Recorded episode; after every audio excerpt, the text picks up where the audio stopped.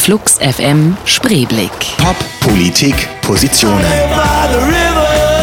Johnny Häusler im Gespräch mit Olli Schulz.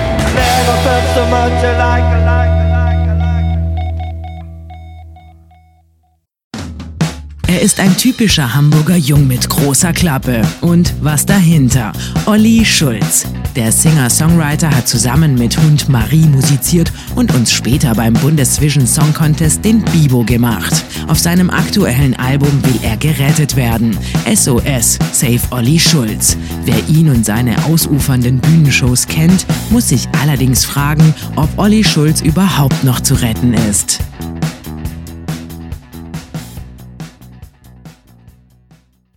Flux FM Spreeblick mit Johnny Häusler am Mikrofon. Ich sage Hallo und freue mich sehr, sehr, sehr, dass wir heute den großartigen Olli Schulz zu Gast haben. Brauche ich einen Kopfhörer? Kannst mit oder ohne Kopfhörer, wie du willst. Hörst du dich gut? Jetzt höre ich mich gut. Ah, und jemand, der sofort weiß, er muss dicht ans Mikro ran. Das sind die Medienprofis. Ich bin Profi, ich bin vom Fach. Bekannt aus äh, Hörfunk, Rundfunk, Radio und aus dem Fernsehen und von Platten. Wahnsinnig viele Alben hast du gemacht.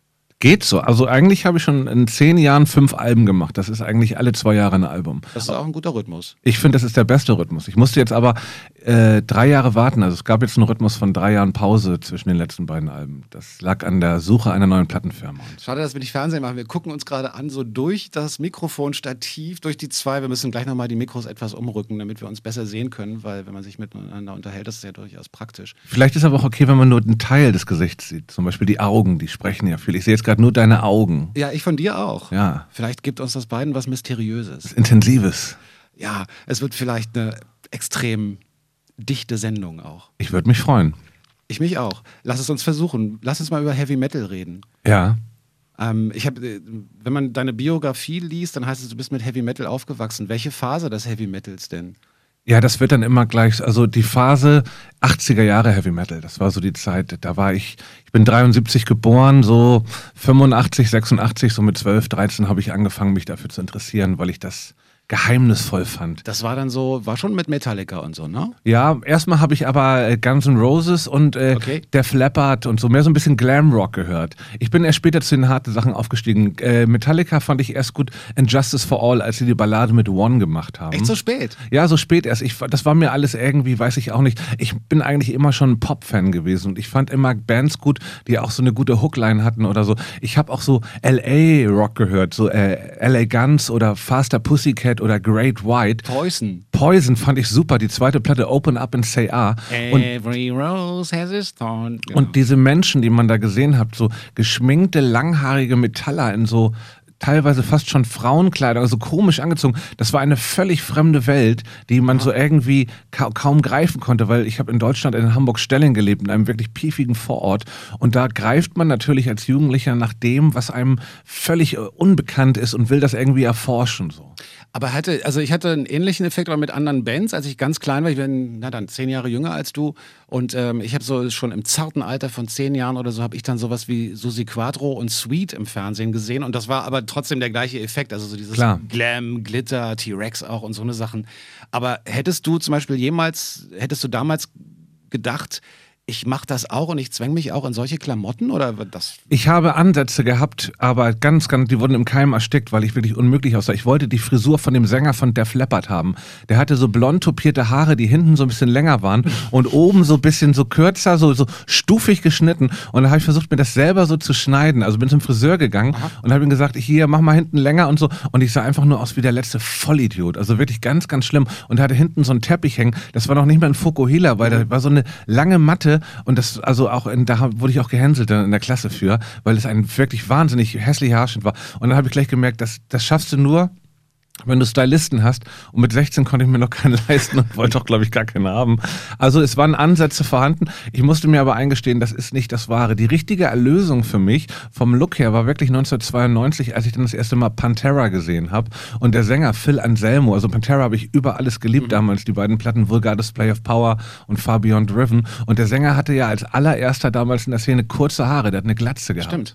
Und das fand ich schon wieder irgendwie mutig. Der sah so Hardcore-mäßig auch aus, obwohl die Metal gemacht gemacht haben. Und dann habe ich versucht, dem so nachzuahmen. Habe mir die Haare so lang gemacht und der hat dann auch so Kapuzenpullis getragen, sah eigentlich mehr wie ein Hardcore-Sänger aus. Mhm. Und dann bin ich so auf diesen Style abgegangen. Gab es denn zu dieser Hardcore-Szene auch jemals eine Verbindung? Ja, also eine große Verbindung. Das war dann, also man muss auch dazu sagen, man wird ja immer wieder gerne angesprochen, wenn man das irgendwo mal in der Biografie geschrieben hat, Heavy Metal, du bist Heavy Metal Kid gewesen. Im Grunde waren es drei, vier Jahre deines, meines mhm. Lebens, wo ich dann wirklich so, auch so Hamburger Bands, Halloween, ich komme aus Hamburg, das war damals eine großartige Band, die Stimmt, so. Die ja auch. Ja, und Running Wild. Es gab eine ziemlich große Szene in Hamburg damals. Halloween fand ich auch tatsächlich, ich hatte ein ähnliches Erlebnis zu dieser Zeit, weil ähm, es gab, ähm, ich habe damals Radio gemacht, also auch Radio gemacht, ja. und es gab keine Heavy Metal Sendung in Berlin und dann habe ich gesagt, ey, da passiert ganz viel Interessantes, ich mache mal eine Metal Sendung und dann äh, war das auch die ersten Monate toll genau wegen dieser Bands, die du alle aufgezählt hast und die man, die man schick fand. Und ich meine, Guns N' Roses, die, die Alben, die ersten, die waren Kracher. Ja. Ähm, aber dann, ähm,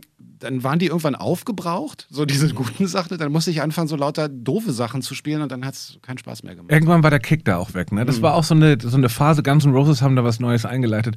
Aber wie es ja mit jeder Musikrichtung ist, es war irgendwann auch so eine Halbwertszeit weg oder die Leute sind so überdosiert davon. Das war ja genau Anfang dieses Jahrtausends jetzt mit diesen ganzen New Metal Bands, so Limp Bizkit, Korn und so. Und irgendwann konntest du das alles nicht mehr hören. Und wenn ich da jetzt zurückblinke, denke ich, mein Gott, ist das eine scheiß Musikrichtung. So Rap und Metal so zum Mischen war teilweise also so, so unbeholfener Schrott. Also ganz viel, was ich, wo ich habe selber Limp Bizkit noch gut gefunden, kann ich mir nicht mehr anhören. So, ne? Ich fand eigentlich die einzigen, die, die das hingekriegt haben, waren Faith No More für mich. Ja, die waren toll. Die also waren die toll. auch immer noch großartig. Habe ich mir auch vor ein, zwei Jahren wieder live angeguckt. Ich meine, Mike Patton ist einfach so, so eine Präsenz. Ja, und das ist aber auch wieder so ein Grund. So eine Band ist nie so richtig, richtig. Also, die sind zwar schon erfolgreich gewesen, aber das war eine Band, die hat mit Humor gespielt. Mhm. Die haben sich selbst reflektiert und haben sich selber nicht zu ernst genommen. Und wenn du das machst, dann musst du immer aufpassen, dass du in so einer Szene ernst genommen wirst, weil leider sind das sehr humorfreie Zonen auch so. Im Heavy Metal, da ist Humor nicht so weit verbreitet. Ja. Und wenn du, wenn du das machst, dann giltst du irgendwie auch gleich als, als äh, Clown und so. Man kann das,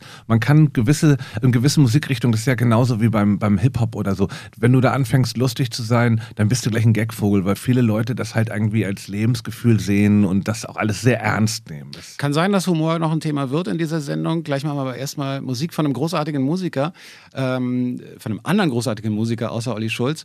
Aber ganz kurz noch von wegen Witzfiguren im Metal, kennst du Striper noch? Natürlich, das waren die christlichen Metal-Bands, genau. die sich alle, die hatten alle so Biene Meier-Kostüme an. also die waren so schwarz-gelb gekleidet, hatten so Streifen mhm. an.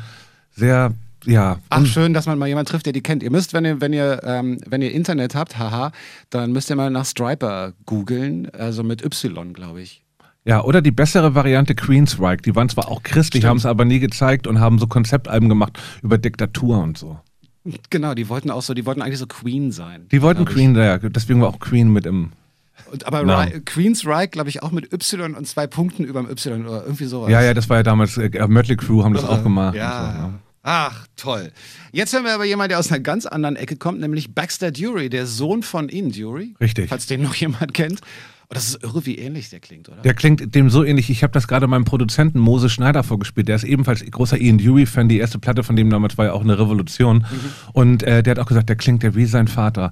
Und dabei ist er schon 40 und das ist, glaube ich, erst seine dritte Platte. Der macht das auch. Ich glaube, der lebt ganz gut von den Tantiemen seines Vaters. Wahrscheinlich. Und nimmt ab und zu mal eine Platte auf, wenn er Bock hat. Ist, glaube ich, mit 14 von der Schule geflogen oder so. Ja, ja. Sehr charismatischer Typ. Und er ist derjenige, wenn wir jetzt schon mal bei diesen Geschichten sind, der auf dem New Boots and Pan, äh, Pan Pantries? New Boots and Panties, ne? genau, so heißt das Ian Dury-Album. Ja. Da steht so ein kleiner, sehr englischer Junge auf dem Cover mit so Doc Martens und, und Hosenträgern und Jeans und so. Und das ist der Sohn von ihm. Genau, die hatten eine ganz schwierige ähm, Beziehung gehabt, Vater und Sohn. Da, hat, da gibt es ein langes Interview auf YouTube, wo er darüber redet, wie das war mit seinem Vater und so. Das war bestimmt nicht einfach, von so einem extrovertierten Menschen der Sohn zu sein. Aber er macht tolle Songs. Isabel. The Black Keys, Tighten Up. Und bei uns ist Olli Schulz zu Gast. Hallo. Hallo. Humor und Metal hatten wir gerade als Thema. Kommen wir doch dann, springen wir doch gleich direkt ins Wasser und reden über Humor und, und Deutschland. Oder sagen wir mal, Humor in der deutschen Popkultur. Auch nicht ganz leicht, oder? Nee, da kann ich, glaube ich, äh, einiges zu erzählen, denke ich mal, weil ich ja sehr viel mit Humor arbeite. Und ähm, ich finde Humor ja immer gut. Ne? Ich finde es nur immer schade, sobald du mit Humor arbeitest, bist du auch immer gleich in Deutschland. In, also ich weiß nicht, ob es nur ist auch doof zu sagen, immer in Deutschland. Vielleicht ist es in anderen Ländern genauso, aber ich lebe nun mal in Deutschland, deswegen muss ich das so sagen. Dieses Kategoriendenken. Du bist ein, neulich hat die Welt mich angekündigt bei einem Konzert, Blödelbade Olli Schulz kommt in die Stadt. Und da hätte ich auch im Strahl kotzen können. Natürlich nimmt mich das jetzt nicht mehr so mit. Vielleicht hätte ich vor zehn Jahren mich wirklich richtig geärgert. Aber das ist dann immer schade, wenn irgendwelche Leute was schreiben, weil du halt auch mit Humor arbeitest. So. Und dazu kommt natürlich, dass ich momentan in einer Fernsehshow so ein bisschen präsent bin und da auch gerne den äh, ja, die Gags reiße, so, aber im Grunde ist es natürlich auf meinen Platten zum größten Teil nicht so, dass da so viel Humor stattfindet.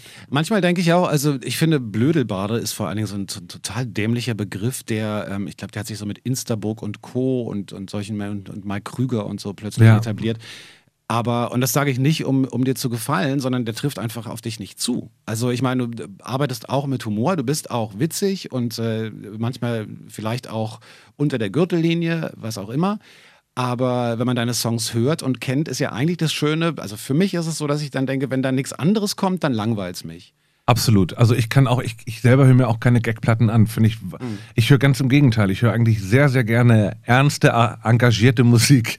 Also ich höre wenig, also es gibt wenig Sachen, von denen ich jetzt sagen kann, das ist eine lustige Gagplatte. Ween haben das eine Zeit lang sehr, sehr gut gemacht, die Band. Die haben dann so eine Country-Platte gemacht mit zwölf Country-Songs, die sich wirklich anhörten wie Country-Songs und dann mit so Fantasietexten. Trotzdem war die Musik toll und so. Ist natürlich auch eine große Kunst, das so zu machen, dass du einen Song hörst, der lustig ist und du hörst ihn nicht nur einmal, sondern öfter so. Ne? Wenn du jetzt aber zurückblickst auf, äh, auf dein Schaffen äh, als Musiker, glaubst du, dass diese Humorebene dir Türen geöffnet hat? Oder ist es eher so, dass dich dann, dass dann eben genau sowas passiert, was dir eher, äh, was eher kontraproduktiv ist, dass Leute schreiben, du wärst ein Blödelbader und dann kommen da abends vielleicht Leute, die denken, jetzt sie erleben einen Comedy-Abend oder so. Das wird wahrscheinlich auf der nächsten Tour auch wieder einige Male passieren. Das passiert mir immer mal, dass jemand mich nur aus einem gewissen Ausschnitt kennt von dem, was ich mache und dann auf die dahin kommt, ich sehe, der will eigentlich, will der eigentlich zum Atze Schröder Stand-up Comedian Show.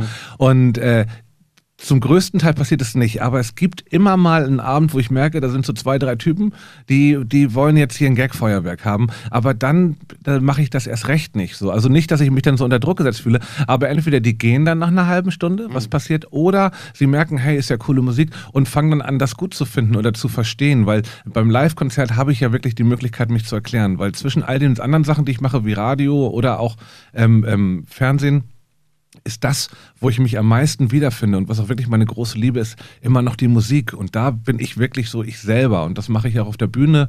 Also ich rede auch viel und es gibt auch Stand-up-Momente auf meiner Bühne. Ich habe sogar in, in Hamburg mal so einen Abend gemacht, äh, in Berlin, wo ich, den gibt es auf DVD, wo ich all die Geschichten, die ich über Jahre hinweg immer zwischen den Songs erzählt habe, am Stück erzählt habe. So eine Art Stand-up. Ich wollte einfach mal alle Songs, äh, alle Geschichten sammeln und äh, die dann auch so wegtun, also veröffentlichen, damit man sich nicht in die Gefahr kommt, die immer wieder zu erzählen. Weil es gibt natürlich viele Sachen, die ich seit Jahren auf der Bühne erzähle. Und jetzt habe ich die auf einer DVD veröffentlicht, so dass ich mir neue Geschichten ausdenken muss oder mich mehr auf die Musik konzentriere. Weil man muss ja auch anfangen, wieder neue Sachen zu finden. Sonst redest du zehn Jahre die gleichen Stories. Und das ist ja Das war gerade auch geschickt übergeleitet zu dieser Ja. DVD. Das ist deine erste DVD, ne? Das war eine erste DVD, das war so ganz schnell einfach mal äh, ein Schnellschuss. Ich habe jemanden gefunden, der hat Kameras organisiert, ist nicht fett produziert, ist einfach nur ich auf der Bühne, zwei Stunden am Quatschen und ein paar Lieder, die so mich beschreiben und mein, mein Schaffen. Aber es gibt nicht diese, dieses Gefühl, dass du, dass du irgendwann denkst, boah, dieses, äh, dass immer Leute ankommen und sagen, ah, Olli, du bist so lustig, irgendwie, das nervt mich jetzt, ich möchte, dass ihr meine, meine ernsten Songs hört Nee. und Das, das ist auch, das wäre auch zu viel verlangt. Das wäre auch so, ähm, dafür bin ich auch zu lustig und mache auch gerne Gags. Ich bin nicht so, dass ich beleidigt bin, wenn jemand die witzigen Sachen noch gut findet. Ich bin froh, wenn Leute meine Sachen überhaupt gut finden. So. Und ähm, wenn jemand das sagt, hey, ich mag dich lieber, wenn du lustige Songs singst oder Geschichten erzählst, dann ist das völlig okay. Das ist ein Teil von dem, was ich mache. Ich denke auch nicht, dass ich der beste Sänger bin oder der beste äh, Musiker. Ich glaube, wenn alles so zusammenkommt, so ein bisschen Entertainment, bisschen Musik, und äh, ja, so Storytelling und so, da bin ich einer der Besten. Aber von all dem einzeln bin ich nicht gut. Ich bin kein Tom York oder irgendjemand, der so, oder Conor Oberst oder so große Songwriter, die wirklich so, so ganze, ja, was weiß ich, alles Mögliche beschreiben können und äh, sehr geschickt sind. So bei mir sind das schon kleine Sachen so. Und ähm, ähm, dazu gehört, dass ich einen Ausgleich brauche. Ich brauche immer so ein bisschen was Lustiges für mich selber auch, um mich zu unterhalten. Aber ich brauche auch so meine ernsten Songs, die ich natürlich mit sehr viel Herzblut schreibe und auch viel länger drin sitze. So. Auf der letzten Platte gibt es einen Song Koks und Nutten über den Aufstieg und Fall eines Musikers. Und da habe ich dann auch lange dran gesessen, weil ich diese Geschi Geschichte so perfekt erzählen wollte wie möglich. So, ne? guckst und nun, ich gucke, haben wir das im Programm? Das geht fünf Minuten. Nee, wir haben das, dann da ist so viel Sprechzeit weg. Muss ich nochmal eine Limited Edition, also noch eine kurze Single-Version machen, auf 2 Minuten 30 runtergetunt. Oder den 7-Inch-Cut oder wie immer man es dann nennt. Ja, ja. Aber erstmal hören wir MIA. Ist das ein Wunsch von dir? Nee, den haben wir hier im Programm. Und äh, dann geht es aber auch gleich weiter mit einem Song von dir. Okay. Das ist so ein Song, ne, wo, ähm, Das ist, so man die, die Humorebene verstehen muss. das ist ein richtiger Gag-Song gewesen. Ne? Das war so eine Nummer, die ich geschrieben habe in zwei Minuten im Backstage-Raum, nachdem ein Mädchen mich interviewt hat und mir erzählt hatte, sie findet, ich habe mich verkauft, weil ich bei Stefan Raab war mit so einem Song vor drei, vier Jahren, Mach den Bibo, was auch so eine lustige Nummer war. Und sie meinte, das war ein Ausverkauf, Verrat an der Indie-Szene, was auch immer. Und dann habe ich irgendwie genervt gesagt, hast du keine anderen Sorgen, halt die Fresse, krieg ein Kind. Und das war auch ein bisschen bisschen hart von mir. Aber dann habe ich gesagt, das ist eine super, super äh, Textidee und habe dieses Lied geschrieben. Und das sollte so ein kleiner Protest sein, weil ich bin halt aus dem Alter raus. Und ich kann aber mich jetzt auch nicht über Leute stellen, die halt Anfang 20 sind, weil ich weiß, wie ich mit Anfang 20 war. Ich war wirklich, wenn man das so sagen darf, jemand, also ich habe Bands auf schärfste verurteilt, wenn sie einen gewissen Schritt gegangen sind, wenn sie Videos gemacht haben oder wenn sie sich kommerzialisiert ha hatten. So, da bin ich selber. Deswegen, wenn mir ein Anfang 20-jähriges Indie-Kid sagt, du bist nicht mehr so wie früher, dann muss ich das auch hinnehmen und dann sieht er das so. Und dann kann ich natürlich versuchen, dem zu erklären. Ich weiß aber, dass der auch seine Meinung hat und das auch wichtig ist, um sich selber zu finden und dass man gewisse äh, Sachen nun mal gut und schlecht findet. So. Im, Im Nachhinein siehst du vieles dann wiederum anders. So, ne? Und ähm, oder, oder kriegst mehr Verständnis dafür, weil du ja auch nicht immer das Gleiche machen willst. Und ich als Musiker wollte nicht immer in meiner kleinen Blase hängen, weil ich kann natürlich alle zwei Jahre eine kleine Indie-Platte beim kleinen Label machen, dann in so einem kleinen Club touren, werde aber niemals damit irgendwie mich weiter bewegen und ich wollte einfach andere Sachen machen und äh, ich fand das mal ganz spannend, diesen Auftritt mitzumachen und ich habe das auch gar nicht bereut und Das war äh, dieser Bundesvision Song Contest. Bundesvision Song. Contest, ja. Und ich habe das alles nicht so ernst genommen und ich fand die Nummer war so bescheuert, dass man damit halt ruhig, ruhig auftreten konnte. Ich hätte mir so einen Tanz ausgedacht selber.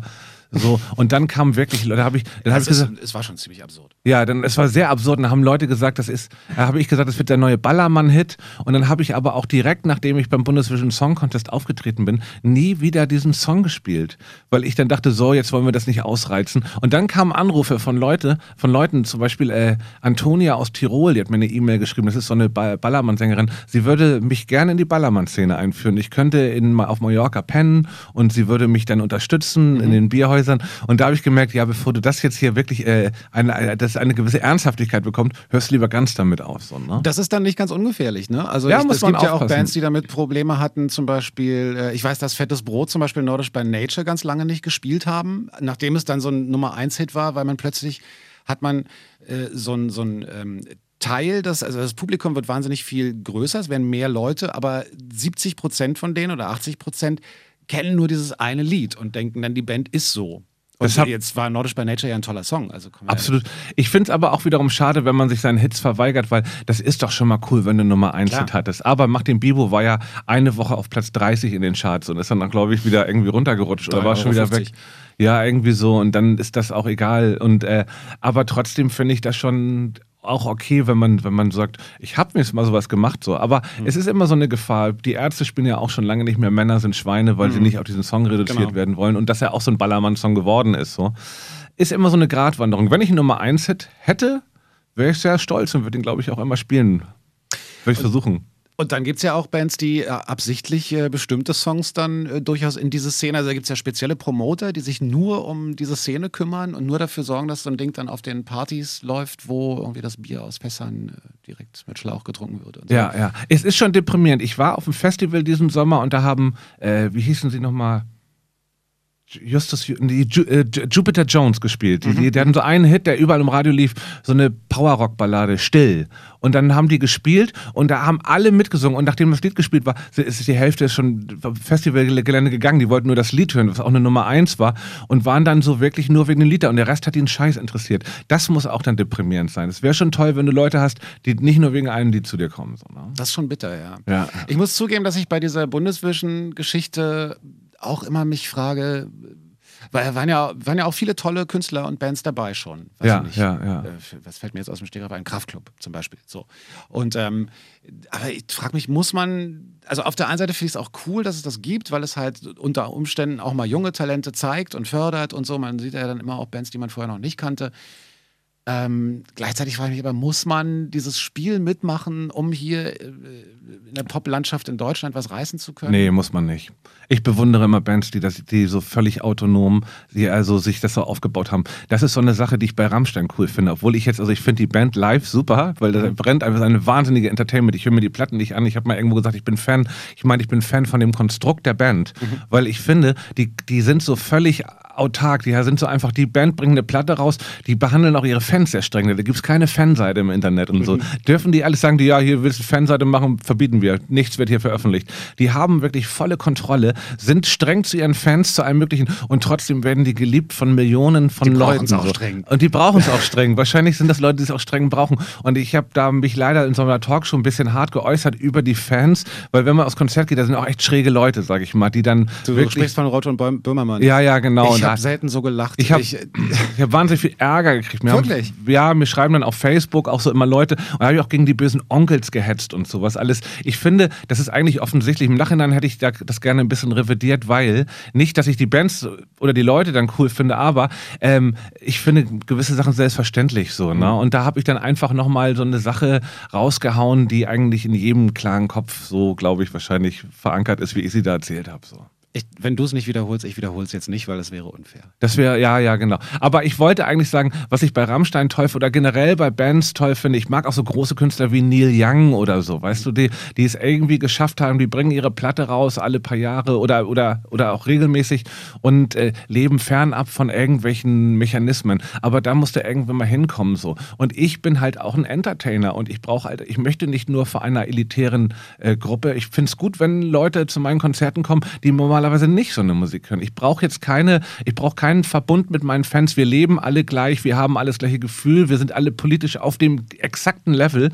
Das ist mir eigentlich im, im Grunde geht es mir darum, auch wenn es jetzt vielleicht ein bisschen naiv klingt, dass es gute Leute sind, die da hinkommen und einfach auch zwei Stunden unterhalten werden wollen, ohne alles abzuschätzen zwischen geil und scheiße. Ich finde so ein hm. bisschen, das ist so das Ding, was mich so ein bisschen nervt an der Internetgesellschaft, auch in der wir jetzt so leben, so dass man heutzutage sofort eine Meinung haben muss und die mhm. auch sofort posten muss und sich immer positioniert und manchmal auch bei so völlig belanglosen Sachen. Da wird eine wahnsinnige Energie hineingesetzt bei, bei, bei Foren oder bei sonst welchen Sachen, wo Leute unbedingt schreiben müssen, wie sehr sie einen Künstler verachten oder wie scheiße das ist. Mhm. Und da denke ich mir auch immer so, wenn du nur ein, ein, die Hälfte dieser Energie für irgendwas, was, was, was, was der Umwelt tu, zugute tun würde oder irgendwas anderem da reinsetzen würdest, dann würdest du wirklich auch ein bisschen was tun für die Gesellschaft. Aber so immer dieses Abwerten und so, das nervt mich so. Und ich bin sehr froh darüber, nicht äh, in der Szene zu sein, in der ich ganz früher mal war. Ich war mal beim Grand Hotel von Kleef, das ist ein Hamburger Indie-Label,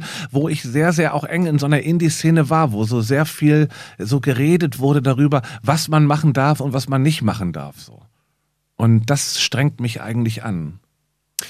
Ähm, es kommt jetzt ein Song, den du mitgebracht hast oder den du ausgesucht hast, Towns ja. Van Zandt. Ähm, Liebe ich, ein unglaublicher Song. Waiting Around to Die. Yeah, yeah, yeah, Strange Love. Olli Schulz ist bei uns zu Gast.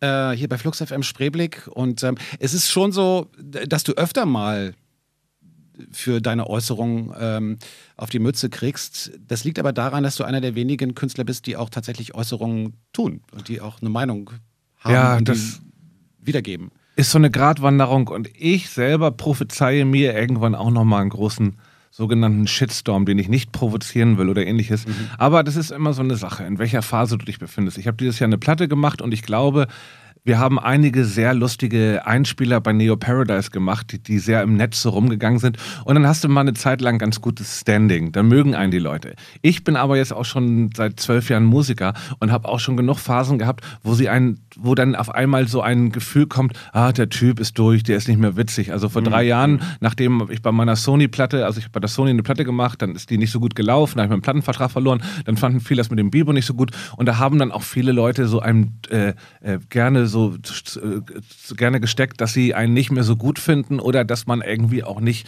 cool ist oder die Zeit ist abgelaufen oder man ist nicht lustig. Ich habe jetzt übrigens den Trick gefunden, wie ich dich doch besser sehen kann. Indem ich ja, ich habe auch. Indem ich hier so immer tiefer du, rutsche. Du wirst immer kleiner. Stuhl. Ja, es sieht furchtbar aus wahrscheinlich, aber dafür, du hattest vorher so eine Augenklappe durch dieses eine Dings hier und dann sahst du immer so aus wie ein Pirat, was dir steht. Aber Liebe Zuhörer, was Sie jetzt nicht sehen können, Johnny Häusler schrumpft vor meinen Augen. genau. Ja, ich, also ich habe diesen Stuhl, den man immer weiter so ein Stück runter macht. Er schrumpft, er wird immer kleiner, aber, Aber gegen Ende der. Sendung fährt der dann so hoch und dann wunderst du dich. Sehr gut. Ähm, Äh, wo- aber wo- entschuldige, ich bin dir ins Wort gefallen. Gab es denn trotzdem, wenn, wenn du so gemerkt hast, naja, jetzt kommen irgendwie Leute an und sagen, das finde ich nicht mehr so gut und der Song ist doof und schade, dass du da mitmachst und so. Kommt das, ähm, kommt ein Teil davon bei dir an und Ja. beschäftigt dich? Nicht mehr so sehr. Also ich sag mal, es hat umso älter man wird, umso weniger jetzt auch durch eine ich habe eine kleine Tochter und so, da fällt sehr sehr viel weg und deswegen ist diese letzte Platte, die ich aufgenommen habe, die dieses Jahr rausgekommen ist, glaube ich auch sehr befreit aufgenommen worden. Ich habe die mit Moses Schneider aufgenommen und ich hatte keine Plattenfirma, ich hatte keinen Zeitdruck. Ich habe einfach immer Songs geschrieben und wir haben über ein Jahr hinweg immer mal wieder aufgenommen so. und haben uns überhaupt keinen Druck gemacht dabei. Und das ist schon ein sehr, sehr schönes Gefühl und ich glaube, das bleibt jetzt auch so. Ich kann mich nicht davon freimachen, als ich damals bei der EMI, ich war vor der Sony bei der EMI, einer anderen großen Plattenfirma, gesigned habe, da wollte ich schon, dass die Platte ein Erfolg wird. Weil ich dachte, ah, jetzt, weil da hatte ich so richtig die Leute im Nacken, die sagen, geh mal dahin, da wärst du nicht glücklich. Und die Platte ist dann auch nicht sehr erfolgreich gewesen, Plattenvertrag auch nach einer Platte da verloren. Und das war schon so, dass es, ich kann mich da nicht von frei machen, dass äh, es mich nicht berührt, wenn Leute schadenfroh sind. So. Und ich das Gefühl habe, also das, das, das mag man nicht gerne. Und ich äh, selber mag das auch bei anderen Leuten. Also ich, ich finde einfach, es ist nicht, ähm, Walter Schreifels, der amerikanische Hardcore-Sänger, mit dem ich befreundet bin, mit dem ich schon ein paar- Mal auf Tour war, der nennt das immer European Honesty, die er manchmal nicht schätzt, dass es äh, leider so ein Ding ist, so eine Mentalität ist, Leuten auch immer sagen zu müssen, ja, läuft nicht so gut, ist scheiße, ne? Ja, hätte es besser machen können, die Platte, ist auch nicht geil. Oder das dann, und Leute äh, finden das unheimlich mutig, wenn sie das immer so sagen und so. Und äh, das nervt einen teilweise schon. Aber im Grunde bin ich da jetzt ziemlich, ziemlich weit von, von fern. So. Und da, das ist so die Gnade des Älterwerdens, dass man sich irgendwann dafür nicht mehr so interessiert. Ich glaube, speziell als Vater ist man ein bisschen entspannter, einfach weil man sieht, dass andere Absolut. Sachen viel wichtiger sind. Das ist wirklich ein, ein einschneidendes Erlebnis bei mir gewesen, jetzt zu wissen, ey, wenn, ist mir doch egal, wenn die das doof finden. Ich muss hier, ich habe ein ganz anderes Leben noch nebenbei. Also da tut sich ja nochmal so ein ganz anderes und eine Zeit lang natürlich, als ich Mitte 20 war, da habe ich für die Musik komplett gelebt. Da schreibst du Songs, liest Musikzeitungen, hängst rum und willst alles wissen und bist auch immer eifrig dabei zu diskutieren. Und das fällt irgendwie weg und ich vermisse das auch gar nicht so sehr. Also ich eigentlich gar nicht so. Ich vermisse das nicht, dass ich nicht ähm, mehr so dieses Gesp diesen Drang habe da nach Anerkennung. Aber äh, ich glaube, jeder Künstler lügt sich selber an, wenn er sagt, ihm sind die Meinungen egal, weil du gehst auf die Bühne, um gehört zu werden, du schreibst Songs, um gehört zu werden, du willst etwas vermitteln und du willst Leute damit erreichen. Und am Ende, auch wenn das immer doof klingt und man das ungern über sich sagt, aber trotzdem willst du am Ende natürlich von möglichst vielen Leuten geliebt werden. Für Das das, was du ist, tust. ist nichts Besseres, als wenn ich ein Konzert spiele und ich gucke danach in die Gesichter und sehe, die hatten jetzt zwei Stunden einen super Abend Mhm. und äh, ich selber auch, wenn man das wirklich schafft, nicht nur das als Arbeit zu sehen. Mhm. Und das ist irgendwie immer, ich bin nie gut vorbereitet, auch auf dieser Tour jetzt. Ich habe kein Programm, was runtergearbeitet wird. Ich habe nie eine Playlist und ich versuche das jetzt, seit, seit ich Musik mache, mit 27 habe ich erst angefangen, versuche ich das jetzt so durchzuziehen, weil nur so ich, ich habe nicht dieses, also ich bin auch froh, dass ich keine Band habe, dass ich mit Leuten diskutieren muss, was man machen muss, sondern ich einfach so, ich, ich, es, es hat mich irgendwann wirklich zerrissen mit Künstlern und Musikern. Du schreibst die Songs, du hast die Ideen und du musst mit Leuten diskutieren darüber, was die jetzt gut finden und was nicht und wirst da auch dann schon im ersten Schritt, bevor du was veröffentlichst, eigentlich gehandicapt dadurch,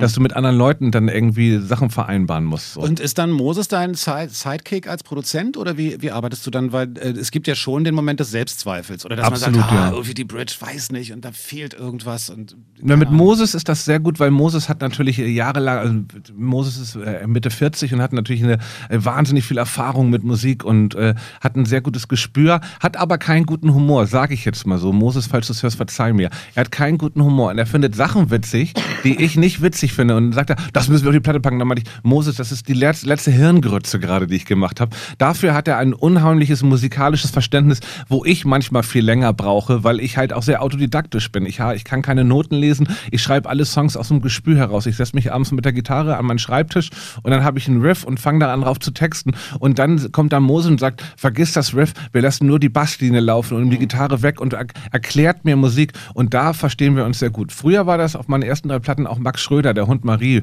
der, der mein Partner war, der die meisten Instrumente eingespielt hat, der so ein Allround-Künstler war.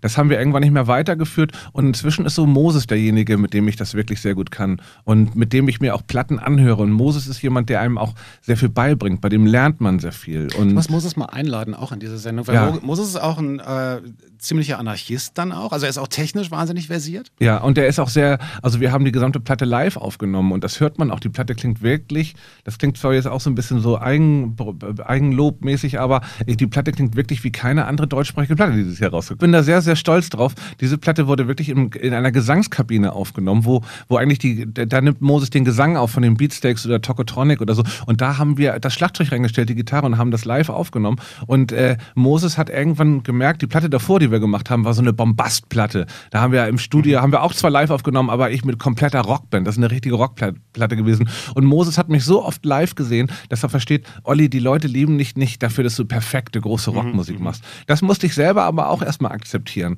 Du, ich ich habe natürlich die große Vision. Ich will so eine Musik machen wie Wilco. Ich will so Jeff Tweedy oder so. Du guckst dir so eine Band an und denkst, geil, sowas willst du auch machen. Dann klaust du Ideen von denen. Dann nimmst du einen Song auf, wo dann sowas ähnliches wie bei Wilco drauf ist und denkst, bist du aber eigentlich gar nicht du. Eigentlich bist du Fan von denen, willst das auch so ähnlich machen und stellst dann erst fest, bist du aber eigentlich gar nicht. Bist du nicht wirklich. Das, wofür du geschätzt wirst, ist einfach nur mal eine andere Sache. Kannst du privat dir anhören, musst aber nicht versuchen, so zu sein. Der, dieser Prozess des Selbstfindens, der ist jetzt eigentlich auch erst in den letzten zwei Jahren bei mir eingetreten, komplett. Weil vorher gab es immer Bands, wo ich dachte, Bonnie Prince Billy, der ist geil, das will ich machen. Mörder-Songwriter, alles so verschrobener Kram, teilweise düstere Texte. Dann machst du selber irgendwas in die Richtung, denkst, ja, muss aber auch was von dir rein, dann gehst du so einen Kompromiss ein und vertüdelst dich Und dann da so. nicht, ja. Nee, ich Also- bewundere auch Leute, die ein großes Ego da haben. So, das ist immer so eine Sache, die bei mir, und das ist auch jetzt nicht keine Koketterie oder so, also es ist wirklich so, dass ich äh, Probleme habe, meine Sachen manchmal geil zu finden oder auch so Ach, immer. komm. Nein, nein, nein, das meine ich jetzt gar nicht. Ich habe einen wahnsinnigen Selbstzweifel. Ich bin nie zufrieden. Okay. Damit treibe ich alle in den Wahnsinn und auch Moses Schneider. Ich sage mal, kann man das nicht noch besser singen? Das ist noch nicht gut genug gesungen. Oder wir drehen irgendwas. Das ist bei allen Sachen für, für Neo Paradise oder ich mache eine Radiosendung mit Jan Böhmermann bei einem befreundeten Radiosender. Kannst ruhig nennen. Ja, bei Radio 1 und wir machen dann irgendwas und ich bin immer der, der sagt, das war doch noch nicht gut oder das können wir best besser machen. Ich bin nie so richtig zufrieden und das ist so eine Sache. Es gab noch nie so einen Punkt, wo ich dachte, geil abgeliefert, ich bin der Größte. Und das liegt aber auch an meiner norddeutschen Mentalität, glaube ich, dass ich irgendwie dann danach immer alleine sein will und auch nach einem Konzert zum Beispiel nicht nochmal versuche, mit dem Publikum abzufeiern oder so, sondern größtenteils sofort mich ins Hotelzimmer verziehe und denke, ah, du hast gerade zwei Stunden Scheiße geredet, das war fürchterlich. Das ist dieser wahnsinnige Selbstzweifel, der mich manchmal auch ein bisschen nervt, der eigentlich mal aufhören müsste, weil wenn man so, hier Gangster-Rapper und so, die haben's drauf, ne? Die denken immer, ich bin der Größte und so, ne? Machen die größte Scheiße, feiern das aber voll ab. Ja, aber ob das alles so echt Nee, aber nur so, ein, nur so ein klein bisschen davon ist manchmal ganz gut, aber Ich habe hier noch, ich, ich habe hier äh, noch jemanden, der sich selbst, äh, glaube ich, selten anzweifelt und immer denkt, Mhm. er ist Gottes Geschenk an die Welt. Äh, und das ist Morrissey. auf jeden Äh, Fall. First of the Gang to Die. Olli Schulz, nicht nur zu Gast hier live bei uns, sondern auch musikalischer Gast natürlich. Wenn er schon hier ist, werden wir auch viele Songs von ihm hören. Geheimdienst. Das war aber noch zusammen äh, mit dem Hund Marie. Nee, Ne? das war die erste Soloplatte. Das Ah, war die okay. sogenannte fettproduzierte Platte. Ach, das war die, wo die so groß klang und Genau, die, es brennt so schön heißt die Platte. Das war meine Sony-Platte. Da hatten wir ein bisschen Budget, ganz viele Musiker eingeladen und ich wollte auch, dass das zu dem Zeitpunkt hatte ich da Bock drauf. ich muss gehabt. jetzt mal eine ganz doofe Frage stellen. Auf welchem Label bist du jetzt mit der neuen? Jetzt bin ich bei einem ganz, ganz kleinen Hamburger Label, das heißt äh, Trocadero. Und äh, das gehört Rüdiger Ladwig, ist eigentlich eine Ein-Mann-Firma, also zwei Leute. Und äh, bin da sehr, sehr glücklich mit. Der Rüdiger Ladwig ist ein wirklicher Idealist, einer der wenigen, die, äh, weiß nicht, ob es einer der wenigen ist, aber einer der Idealisten, die wirklich nur drei, vier Platten im Jahr veröffentlichen und auch das ganze Jahr für die Platte arbeiten und äh, wenig Vorschuss geben, dafür aber einen super Deal anbieten. Und äh, es ist einfach ein Mensch, mit dem ich gerne zusammenarbeite. So. Das ist ja, ähm, also wenn man jetzt, dann, dann stelle ich jetzt noch, ah, nee, ich stelle die Frage nicht so doof, sondern von außen betrachtet könnte man denken, ah, Olli Schulz irgendwie, den gibt es jetzt so, über ein Jahrzehnt irgendwie und er zieht irgendwie seinen Stiefel durch, macht unterschiedliche Platten, verändert sich auch mal, manchmal ist, äh, macht, er, macht er Fernsehen, Radio, bisschen Comedy, dann wieder sehr ernsthaft und sehr schöne Texte ähm, aus dem Leben raus und äh, irgendwie läuft das bei dem. Das sieht natürlich von außen so aus und ich jetzt formuliere ich es doch und ich habe immer gehofft, ich muss diese blöde Frage nie stellen, aber in diesen Zeiten, in denen es ja schwierig ist, Platten zu verkaufen, also schwieriger zumindest, oder zumindest behauptet man das, mhm. ähm, wie, ähm, wie lebt man als Künstler, der jetzt nicht unbedingt darauf aus ist, den, den dauernden Nummer 1 Hit zu schreiben, sondern der einfach nur gute, einfach nur gute Musik machen will? Mit auch anderen Sachen. Also von der Musik alleine würde ich jetzt nicht leben können. Mhm. Das ist auch immer noch nicht eingetreten. Das ist, glaube ich, nur weil man jetzt momentan ein bisschen präsent in den Medien ist. Es ist nicht so, dass ich jetzt auf einmal äh, viel Geld oder sowas verdiene. Und das ist wirklich sehr überschaubar. Ich habe gerade die Abrechnung für meine Platte bekommen. Und äh, das ist wirklich nicht das Geld, was man vielleicht in den 90ern oder so verdient hat. Und ich bin auch nie jemand, der nostalgisch hinterherhängt. Ich bin auch gar nicht auf der, auf, auf, der, auf der Suche, reich zu werden. Es ist nur schön, wenn man halt ein gewisses Alter erreicht, sich nicht mehr überlegen zu müssen, wie man nächsten Monat. Ja, du hast ja auch einen gewissen Zwang. Ich, mein, ich habe einen Zwang, ich habe ein Kind, ich habe eine Familie, genau. Und da muss man auch dafür sorgen, dass Geld reinkommt. Und dass ich momentan eine Radiosendung mache und beim Fernsehen, bei Neo Paradise was mache, ganz, ganz viele Einspieler immer, das hängt auch mit da zusammen. Es macht mir natürlich sehr viel Spaß, aber ich würde auch gerne mal was ablehnen, wenn ich die Möglichkeit hätte, mich mal wieder zwei Wochen nur auf Musik zu konzentrieren, mhm. um an einer neuen Platte zu arbeiten. Das ist aber nicht drin. Und ich lebe, ich habe äh, kein, kein, bis jetzt noch keine großen Schätze anhäufen können. Bin da auch überhaupt nicht, wie gesagt, ähm, ähm, ähm, traurig drüber. Mir macht das alles noch immer sehr viel Spaß. Trotzdem ist so eine gewisse Ernsthaftigkeit vorhanden, wenn es darum geht, ein Kind oder eine Familie zu ernähren. Ne? Gibt es denn irgendwelche anderen Bereiche noch des, äh, des, äh, des Lebens, die dich reizen würden? Nehmen wir mal an, irgendwie, weiß ich nicht, Musik. Kann ja passieren, dass du irgendwann sagst, boah, jetzt, ich brauche eine Pause oder mhm. keine Ahnung. Ähm, oder würde das immer so ein, so ein Entertainment-Bereich bleiben?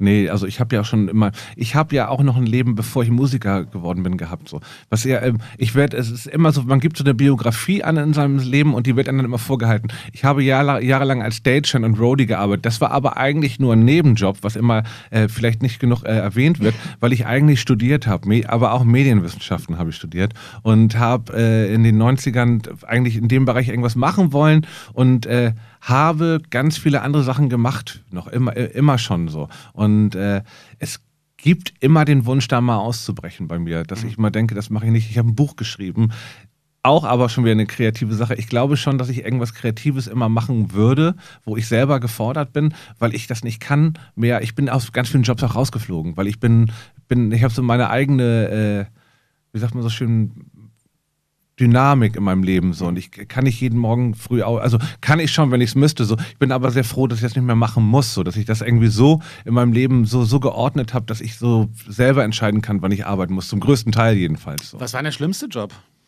den ihr machen musstest? Ich habe mal, äh, ich habe so für so eine Verbrecherfirma gearbeitet. Das war ganz hart. Ich habe ähm, Annoncen verkauft an, an kleine Unternehmen für ein Polizeimagazin. Und die haben dann ganz viel Geld bezahlt. Die hat man telefonisch angerufen und dann haben die Leute dafür Geld, eine Annonce für ihre Gärtnerei oder so reingehängt. Und wir haben gesagt, das ist für einen guten Zweck, ist ein Polizeimagazin, wir machen viel über Kriminalität und so. Und dann waren da 20 Prozent Berichte drin, der Rest war nur Werbung. Das war so ein Fake-Magazin. Und äh, so eine, und dann habe ich auch so wahren Termingeschäfte gemacht und Leuten versucht, irgendwelche äh, Deals aufzuschwatzen, dass sie irgendwo Geld anlegen. Und äh, das war wirklich so eine Firma. Dann bin ich zur Arbeit gegangen, am nächsten Tag war die Firma dicht. Das war in Hamburg. Die haben dann von einem Tag auf den anderen gekündigt, weil wohl irgendwie jemand da draufgekommen ist, mhm. was sie da gerade machen.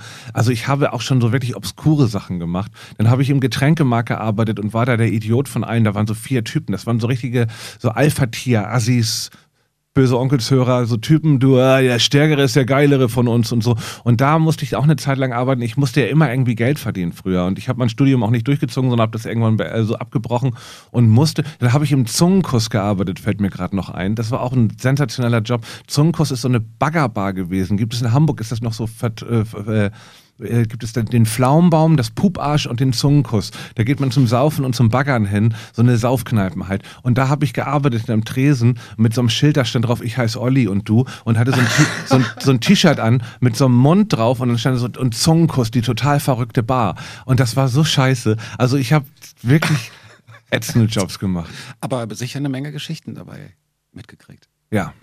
Das Es stimmt. gibt- da kommt eine Menge her immer noch. Also es, ich habe einen großen Fundus, weil ich da, ich bin wirklich wie so eine Kanonenkugel durch mein Leben viele Jahre auch. Ich bin sehr früh von zu Hause ausgezogen, wollte immer mich selber autonom ernähren und so und habe dann wirklich äh, die äh, skurrilsten Sachen gemacht. Haben dich deine Eltern dazu gezwungen, mehr oder weniger, dass du auf eigenen Beinen stehen kannst? Oder? Ja, wir haben uns nicht gut verstanden zu der Okay. Zeit. Das war keine gute. Das da, dazu, das ist auch eine sehr, sehr ähm, komplizierte Geschichte, die ich nicht so. Nur um es kurz zusammenzufassen. Ich habe, ähm, ich bin erst sehr spät zu meiner Mutter gekommen und ich meine, meinen Vater kenne ich gar nicht, also meine meine Stiefmutter, äh, mein Stiefvater und meine Mutter.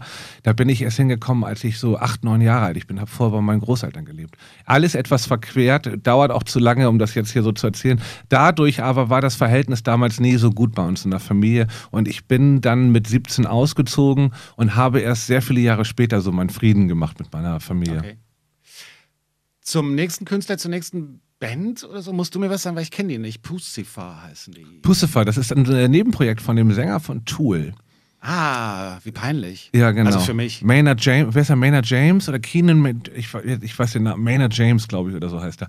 Und äh, Tool ist eine von diesen progressiven Rockbands, die ich wirklich super finde. Und ähm, ma- manchmal ist es mir auch zu viel Gefrickel, aber die schaffen das irgendwie intellige, intelligente Musik trotzdem so zu machen, dass sie reizvoll für mich ist. Das ist jetzt nicht so ein, es gibt so Dream Theater zum Beispiel oder so, das ist mir dann auch alles zu anstrengendes Rumgewichse auf den Instrumenten. Aber da ist das so ein, so ein ähm, äh, das groovt alles. Und der Sänger, der könnte das Telefonbuch singen und ich würde es toll finden. Und das ist ein Nebenprojekt von ihm, ein elektronisches. Und äh, der singt da ganz skurrile Texte und kann man ganz toll hören.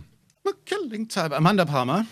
Die Stimme von Amanda Palmer. Und jetzt hört ihr wieder die Stimme von Olli Schulz. Yes. Ähm, es gibt, ähm, wir waren gerade an so ein paar, an so ein paar Stellen irgendwie schon, wo man einen, finde ich, sehr sympathischen ähm, Charakterzug von dir gespürt hat, nämlich die Tatsache, dass du durchaus nicht nur die tollen Dinge über dich oder dein Leben erzählst, sondern auch die, die ähm, anderen vielleicht peinlich wären oder für die sie sich schämen oder so.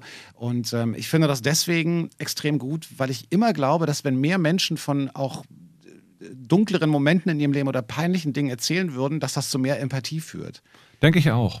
Ich bin da auch immer. Ich habe mir überlegt, was soll ich groß verheimlichen und genau, was kann mir eigentlich passieren? Das ist auch immer so eine Sache. Also so diese, also es gibt ja so viele große Künstler, die eher ihr Privatleben abschotten. Ich bin aber jetzt nicht Stefan Raab oder Farin Urlaub. Und manchmal denke ich mir auch, dass das zwar ganz gut ist, aber ich glaube manchmal, so viele Leute interessiert das gar nicht so auch manchmal. Manchmal ist es, glaube ich, auch viel Affekthascherei, dass man sagt, ja, mein Privatleben schotte ich völlig ab. Ich meine, was ist daran schlimm zu sagen, dass man ein Kind hat oder, oder, oder wie das Kind heißt oder so? Das sind nun so Sachen, muss man nicht erzählen. Ich erwarte auch von niemandem, ich finde es völlig legitim, wenn jemand sagt, aber äh, manchmal denke ich auch, es ist so ein bisschen Wichtigtuerei. Und andererseits ähm, mochte ich muss ich sagen, schon immer gerne Leute oder auch Künstler, die, die nicht perfekt waren oder auch so eine Brüchigkeit in sich tragen. Das waren schon immer die Künstler, die mich gereizt haben und die, oder auch generell Menschen reizen mich, bei denen ich nicht irgendwie denke, ich weiß nach einer Stunde das ganze Leben, weil es so, okay, wenn jemand ein glückliches, harmonisches Leben hat, ist auch toll, aber ich finde es auch wirklich immer gut, wenn, wenn, wenn jemand so eine Lebensvita hat oder so eine Vita hat, die, die interessant ist und ähm, man lernt auch viel dadurch. Bist du jemand, der Biografien liest? Ja. Ja? Aber nicht jetzt im, also das ist jetzt nicht mein Hauptsteckenpferd beim Lesen, aber ich lese auch, jetzt gerade lese ich Willy Brandt. Und ist die gut? Bis jetzt ist sie ganz gut, ja, ja. Ja, interessant. Ich meine, äh, äh, also so, man muss ja auch erstmal eine Biografie haben, über die man reden kann. Ja, ja. Also bei Künstlern ist es ja ganz oft so, dass sie 19 sind und dann können sie ist vielleicht dann nicht so interessant, wenn sie. Ich muss aber auch dazu sagen, also bei Musikern meine ich. Mhm. jetzt.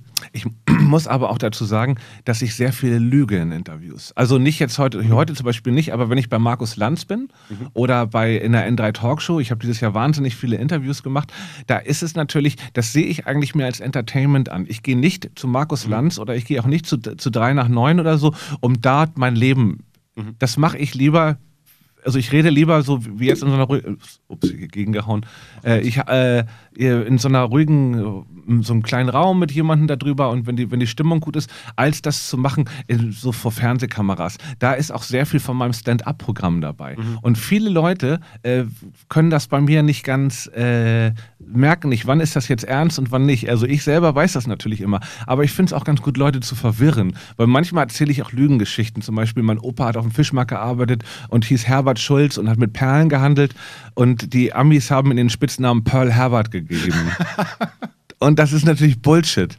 Aber, aber ich, lustig. Aber lustig, genau. Und ich sehe das eigentlich auch, ich gehe nicht in, eine, in, so eine Sendung, um da wirklich ernsthaft mit Leuten zu reden, sondern ich will die unterhalten im ersten. Und, mhm. und, und natürlich auch ein nettes Gespräch finden. Ich, ich lüge die jetzt auch nicht komplett an, aber es geht mir nicht darum, dort mein auf Leben offen zu legen. So. Fühlst du dich wohl vor Fernsehkameras? Ich finde, Radio habe ich kein Problem mit, aber ich finde Fernsehen immer noch sowas, so wenn ihr Scheinwerfer und Kamera und jetzt muss man und so. Oder ich finde es teilweise, es kommt immer drauf an, so in welchem, äh, wo man da gerade ist und wie auch meine eigene Stimmung ist. Also ich bin auch sehr, so sehr wechselhaft. Manchmal habe ich überhaupt keinen Bock darauf und verachte das innerlich. Und dann gibt es Momente, wo ich denke, cool, bin ich gerne so. Da, wo die Leute denken, dass es irgendwie nicht so gut ist oder so zu sein, da ist es meistens ganz okay. Ich war zweimal bei Stefan Raab, der äußerst freundlich war, der sich zwar nicht für die Leute interessiert, aber wo man einfach weiß, da gehst du hin und haust was runter und das ist dann schnell gemacht und der erwartet auch nicht von dir, dass du jetzt erzählst, ja, hier, weißt du, und die anhaltende virulente Krise des italienischen Parlamentarismus äh, berührt mich gerade oder was weiß ich, sondern der dann einfach das, dann ist das so, okay, dann ist das ein Deal, den man macht. Man muss nicht immer so tun, als wenn alles so ins,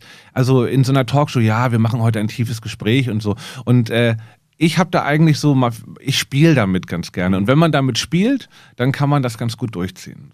Apropos berühren, gibt es äh, die meisten Songs, die einen wirklich berühren, stammen ja immer aus einer bestimmten Lebensphase. Ganz mhm. oft die Jugend, weil man dann halt irgendwie so Bands für sich entdeckt und Songs für sich entdeckt und so.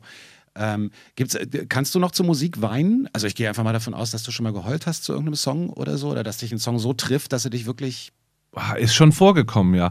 Ist aber nicht so häufig vorgekommen wie bei Filmen. Filme, okay. da, da, kann ich mehr heulen. Also auf alle Fälle. Es gibt Filme, da, da kann ich wie ein Schlosshund weinen, wirklich. Und bei Songs kommt. Bambi und na, aber, oh, weißt du was, ich habe nie wieder, habe ich mich gerade gestern mit einem Freund leiden, ich habe bei E.T., wie so viele andere, mhm. Rotz und Wasser Stimmt. geheult. Und ich muss sagen, das ist so eine Folter. Ich habe diesen Film, ich wollte den neulich mal wieder sehen, mir E.T. mal wieder angucken, habe ich seit 20 Jahren nicht gesehen.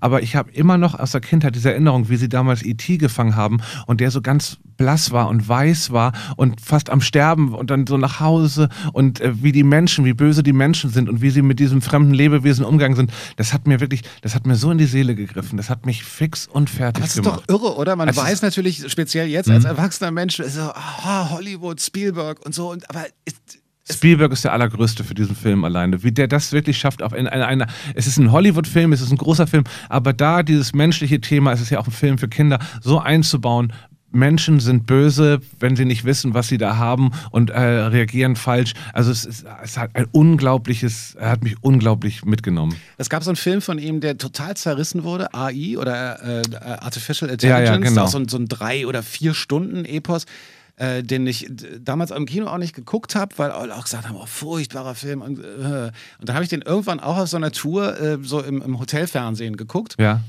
Und äh, genau das Gleiche. Ist halt alleine in so einem Hotelzimmer und hatte halt so Tränen in den Augen für diesen Film, wo alle gesagt haben, der ist furchtbar und schlecht und so, aber äh, ist, man wehrt sich dann in so einem Moment dagegen, weil man denkt, Mann, jetzt lass dich nicht von Spielberg da reinziehen.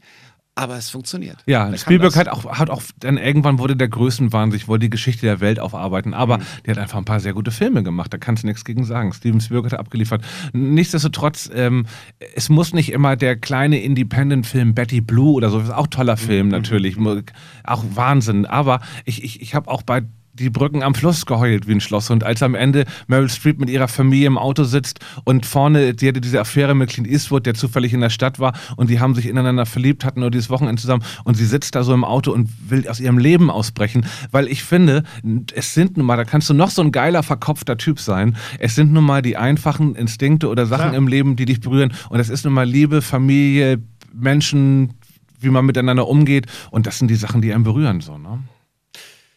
So wie auch dieser Mann, der jetzt musikalisch unser Gast ist, JJ Cale. Super Typ. Where the Sun Don't Shine. Spielerfrau Olli Schulz, der, was für ein Zufall, auch zu Gast ist heute hier bei Flux FM Spreeblick. Ähm, da gibt es auch ein Video zu, ne, zur Spielerfrau. Haben wir ein Video gedreht mit der Crew von Neo Paradise, also mit den Leuten, die da auch in dieser, äh, von, von Joko und Klaas ist ja eigentlich die Sendung. Dort äh, gibt es sehr, sehr fähige junge äh, Medienmenschen, die mir dann günstig ein kleines Video gemacht haben. Cool. Den Song mag ich gerne, weil ähm, da ist Humor drin. Hat aber trotzdem eine kleine melancholische Ader noch so. Das ist immer ganz schön. Das ist zum Beispiel besser als so ein Dampfhammer-Humor. Ich habe so Songs, ich bringe gerne mal live einen Gag. Ich spiele einen Song, der heißt Der Rumäne, weil ich war mal auf einem Konzert in äh, Erfurt und da habe ich am Ende gefragt, hat jemand noch einen Songwunsch und da war eine betrunkene Frau und meinte, spiel mal Der Rumäne. Und dann meinte ich, Entschuldigung, ich habe kein Lied, das Der Rumäne heißt. Und sie so, doch, spiel das mal. Und dann habe ich diese Story auf der ganzen Tour erzählt oder zwei Touren lang und dann musste ich improvisieren für diese Frau, weil die stand da vor der Bühne und meinte, spiel mal jetzt der Rumäne. Und die hat mich wohl verwechselt, keine Ahnung. Und da habe ich so ein Lied gespielt. Aber mit wem? Ich weiß es auch nicht. Peter Maffay, der ist ja Rumäne, aber ich glaube nicht. Aber und da habe ich so ein Lied so, er kam in unsere Stadt und hatte große Pläne, der Rumäne.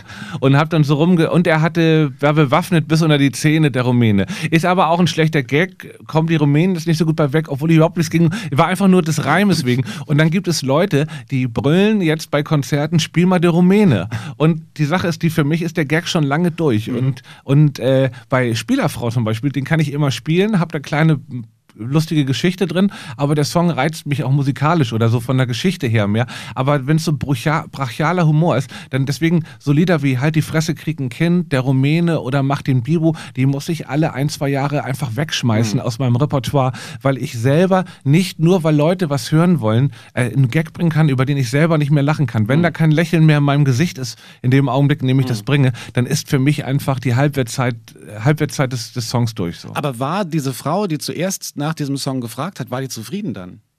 Die war dann irgendwie zufrieden, beziehungsweise ich bin, das war das, eigentlich war ich schon fertig mit dem Set, das war ab, ich bin dann sofort von der Bühne gegangen. Erfurt ist immer komisch da zu spielen, im E-Werk. Okay. Das ist eine komische, gespenstische Stimmung. Alle kommen einige Leute, so 200, 300 Leute und die sind mucksmäuschenstill und die gucken mich alle an wie so ein wildes Tier. Und äh, wird, wird auch wenig gelacht, aber ich bin da irgendwie, so eine Stadt, in die man immer so durchfährt, wenn man so aus dem Süden zurückkommt mhm. oder so, keine Ahnung. Und mein Booker kennt da wohl jemanden im Club, deswegen hat er mich zehn Jahre in Erfurt immer untergebracht. Ich war immer im E-Werk in, äh, in, in, in diesem Club Club und immer war das komisch, da zu spielen. Ist Hamburg die Stadt, wo immer noch am meisten Feedback kommt und am meisten Austausch mit dem Publikum? Ja, in Hamburg ist aber leider genau das große Problem, dass da immer in letzter Zeit zwei, drei Leute sitzen, die so ödi, ödi rumgrölen oder auch anfangen mit mir zu reden, wenn ich einen Song spiele und mhm. Sternhagel voll sind und dann mich so als Kulttypen sehen und das, damit kann ich nicht so gut umgehen. Ich bin gerne, gerne, auch abgesehen von der Bühne und von, von also so, natürlich stehe ich gerne im Mittelpunkt. Ich liebe es, auf der Bühne zu stehen und ich liebe es, wenn da 500 Leute sind, die alle dir an den Lippen kleben. So. Das ist das Beste, was du als Künstler haben kannst. Aufmerksamkeit. Aber abgesehen davon habe ich privat einfach wahnsinnig gerne meine Ruhe und ich mag es nicht, wenn Leute einen so vereinnahmen wollen für so eine Kumpelnummer hm. und einen dann so in den Arm nehmen und hier noch ein Foto und ey Olli und dann, wir gehen mal einen Lütten trinken, weil ich habe so eine Rolle bei Neo Paradise Charles Schulzkowski und dann denken die wirklich, ich bin wirklich der Typ. Die denken dann, ich bin wirklich jemand, der jeden Abend säuft und voll fertig fertig und voll äh, nur ein Wirsing im Kopf hat und also so, nur so, so, so ein Party-Gag-Vogel. Ja, bei anderen Bands denkt man, die brennen die ganze Zeit. Ja, und bei Rammstein denken sie, Till Lindemann hier trinkt Benzin zum Frühstück. Ne? Ich habe so gelacht, ich fand's so großartig. Ja, ja.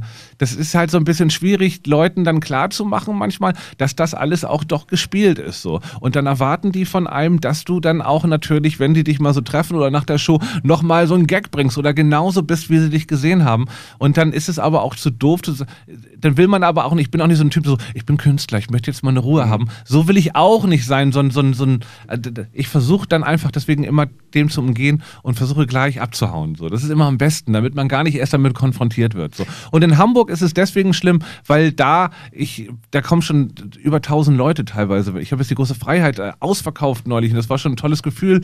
Und ähm, da kannst du nicht erwarten. Philipp Bohr hat mal gesagt, ab 500 Leute kommen auch die Idioten. Und das ist leider manchmal auch so, das klingt jetzt gemein, aber du kannst ja auch nicht, wenn man mal ganz realistisch ist, kannst du ja nicht erwarten, selbst wenn 5000 Leute zu deinem Konzert kommen, dass die dich auch alle mögen würden, wenn die wüssten, wie du so privat drauf bist. Und das ist ja so ein Deal, das wollen natürlich auch so Fans oder Leute nicht hören, aber du bist ja eigentlich äh, auch ein, ein, eine öffentliche Figur in dem Sinne, Klar. mit der du spielst und umso länger du das machst, umso mehr kannst du das ja auch steuern. Und wenn du das dann irgendwann steuern kannst, dann ist es ja nicht immer natürlich, es ist vielleicht so, dass ich sagen kann, ich habe einen Teil meiner Jugend auf der Bühne. Der Typ, der ich da auf der Bühne bin, war ich früher in der WG mhm. mit der Gitarre auf dem Sofa und habe mhm. Leuten was vorgespielt. Aber ich bin nicht mehr rund um die Uhr so, sondern ich habe das schon so ein bisschen auch als Beruf jetzt äh, ange mir angeeignet. So. Aber das ist natürlich ein toller Beruf, wenn du deine Kindheit oder diese Art nochmal rausholen kannst oder die immer noch in dir drin steckt. Weil bei vielen Leuten ist es ja so, umso älter sie werden, ich habe ein Klassentreffen gehabt, wie erschrocken, wie erwachsen so manche Leute geworden sind oder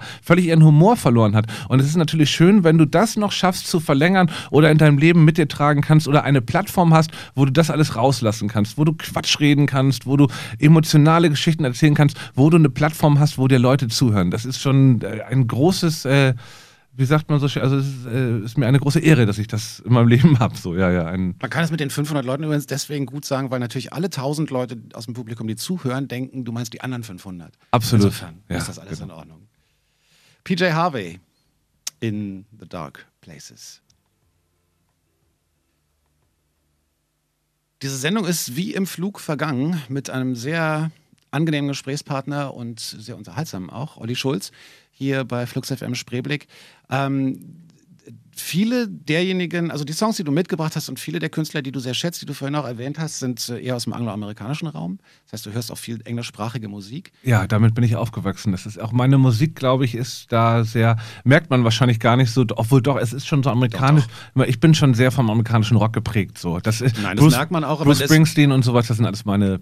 Das, das, ich finde, das merkt man. Ja. Ähm, ich habe immer dieses ähm, also ich bewundere Leute, die es schaffen, deutsche Texte zu singen ähm, und dabei eine gewissen, ein Fingerspitzengefühl. Also ich fange nochmal anders an. Ich frage natürlich aus einem bestimmten Grund, weil ich habe ja mit meiner Musik immer Englisch gesungen und fange mhm. jetzt gerade so an festzustellen, eigentlich würde ich es lieber auf Deutsch machen. Ja?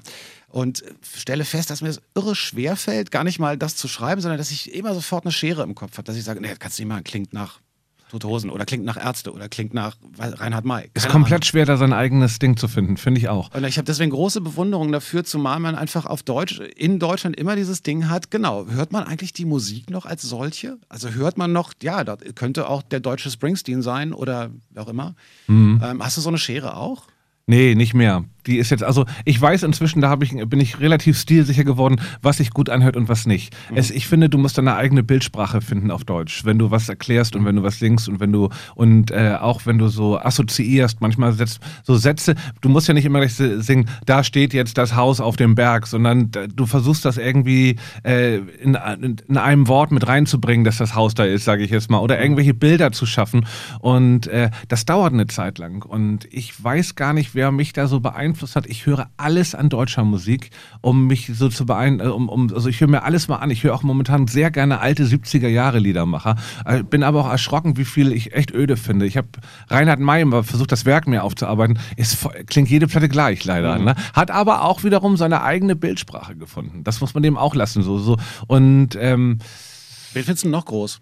Also die finde ich jetzt nicht groß, muss nee, ich ganz sagen. Ist nicht böse gemeint. Reinhard May hat voll abgeliefert, voll Respekt vor dem. Macht auch genauso lange Touren wie ich, immer 14 Tage am Stück spielen und so. Also das ist schon ein sehr, aber ich fand natürlich in den 90ern, ich bin so aufgewachsen, am Anfang habe ich die Hamburger Schule gehasst, mhm. muss ich sagen. Also ich bin, Henna Peschel, mein Mitbewohner damals, der hat mich zum allerersten Tokotronic-Konzert geschleppt und ich dachte, was ist das denn für ein Schrott, habe ich da gesagt, weil ich damals noch Punk und Hardcore gehört habe. Inzwischen finde ich Tokotronic ganz toll und finde, dass die letzten drei Platten, vor allem die sie mit Moses, mit dem gleichen Prozent gemacht haben, die besten ihrer Karriere sind. Die wurden also eine Band, die immer besser wurde, aber die haben mich nie zum Beispiel so textlich oder so, so beeinflusst. Ich fand Jochen Dieselmeier, Blumfeld schon toll, hat mich aber auch nicht wirklich beeinflusst. Aber derjenige, der in Hamburg so mich wirklich äh, dazu gebracht hat, auf die Bühne zu gehen und zu spielen, war so, dass ich das erste Mal Bernd Begemann gesehen mhm. habe. Ein Hamburger Künstler, Entertainer, Alleinunterhalter, der auf der Bühne auch wahnsinnig viel redet auch gewöhnungsbedürftige Musik macht, aber auch sich so gefunden hat, sein, eigen, sein eigenes Ding.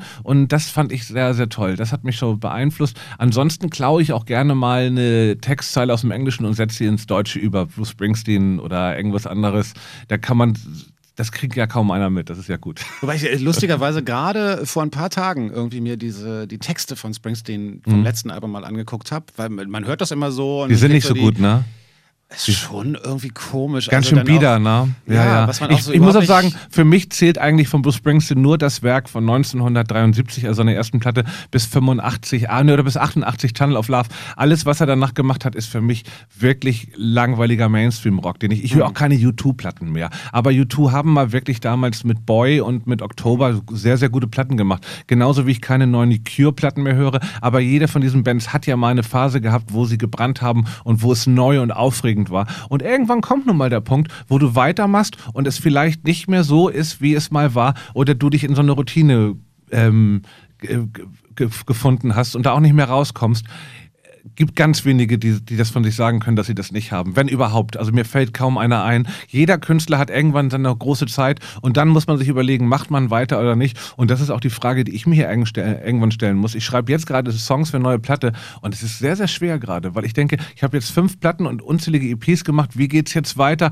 ohne dich zu wiederholen? Und ich frage mich selber, bin ich stark genug, irgendwann zu sagen, das ist nichts Neues mehr. Ich höre jetzt auf. Das ist eine Frage, die man sich wirklich stellen muss. Und ich bewundere Leute, die dann wirklich die Größe haben und sagen, Billy Joel hat vor 15 Jahren aufgehört und meinte, ich habe Songs geschrieben, ich habe alles in meinem Leben gesagt an Texten, ich habe großartige Songs geschrieben, ich kann nichts mehr schreiben. Der geht noch auf Tour und spielt seine alten Songs und das muss man auch akzeptieren. Ja, aber das ist ja auch okay. Ich meine, Ja. wenn man so, ein, äh, also so viel Platten gemacht hat, Ja, ja, ja, ja. Vielleicht sogar ganz cool eigentlich, wenn man trotzdem auf Tour gehen kann und die. Und, und, und ich meine, eine Unzahl von unglaublichen Pop-Hits geschrieben, Billy Joel.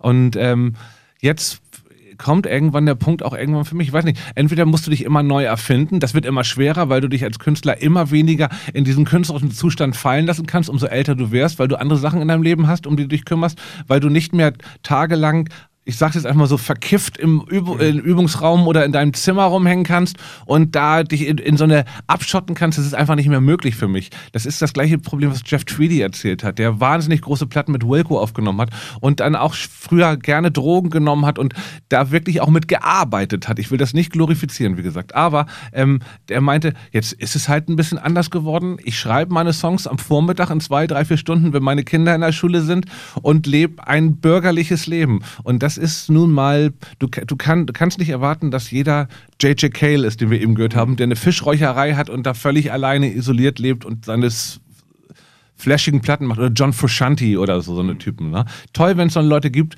ist ein Privileg, was die wenigsten haben. Und ich weiß auch nicht, ob ich, ob ich jetzt noch so vollgedruckt im Übungsraum sitzen will und Songs schreiben will. Fühle ich mich selber scheiße, glaube ich. Also ich hoffe jedenfalls, dass du diese, dieses, dieses Ende deines, deines Songschreiber-Daseins irgendwie noch weit, weit, weit hinaus äh, schiebst, weil ich es immer wieder sehr, sehr gerne höre. Und äh, genauso wie diese, wie ich diese Sendung gerne gemacht habe mit dir. Und deswegen bedanke ich mich nochmal fürs Kommen. Ja, es war mir eine Freude, Johnny. Vielen Dank. Ebenso. Tschüss. Tschüss.